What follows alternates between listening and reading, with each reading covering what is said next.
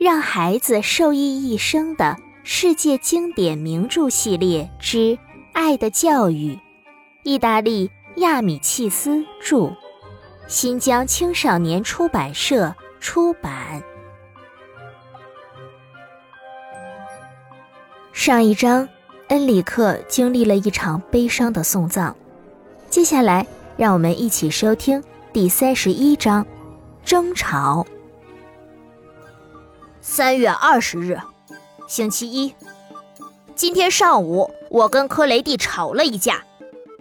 这次调座位，老师把科雷蒂安排在我旁边的座位上。那会儿，我正在书法本上练字，科雷蒂的胳膊肘碰到了我，结果我的字也乱了，墨水也洒在了我替生病的小泥瓦匠抄写的《美月故事》福鲁乔的血上。我非常生气，骂了他一句。克雷蒂笑着说：“我不是故意的。”看到他笑，我更生气了。想到他昨天刚刚得了奖，我就认为他是故意在我面前炫耀呢。于是，我使劲碰了他一下，把他的本子也弄脏了。克雷蒂气得脸通红：“你可是故意的哟！”他说着抬手要打我，见老师正看着。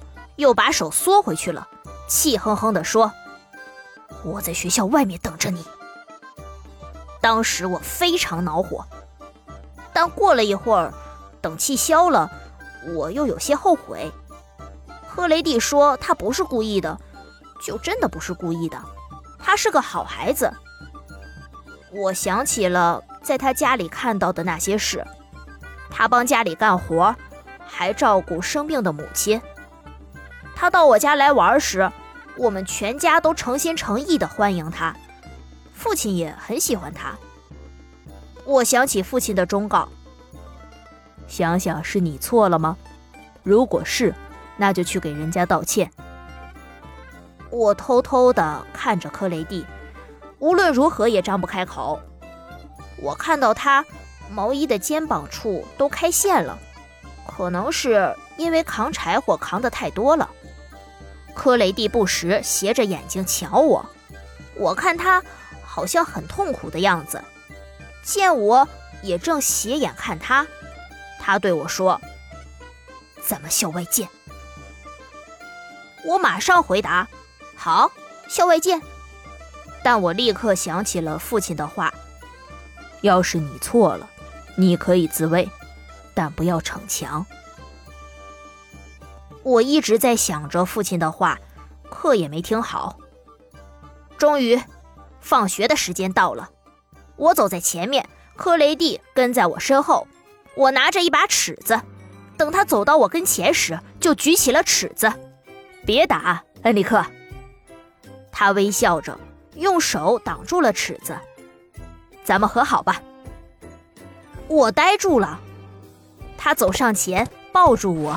吻了我一下，说：“咱们再也不会吵架了，对不对？”“不吵了，再也不吵了。”我回答。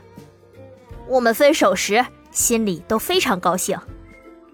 回到家，我把这件事讲给父亲，以为他会为我高兴，没想到他沉下脸来说：“应该是你主动去跟人家和好，因为是你错了。”你不应该举着尺子对着一个比你大多的同学。说着，他夺过尺子，折成两段，扔到了墙角。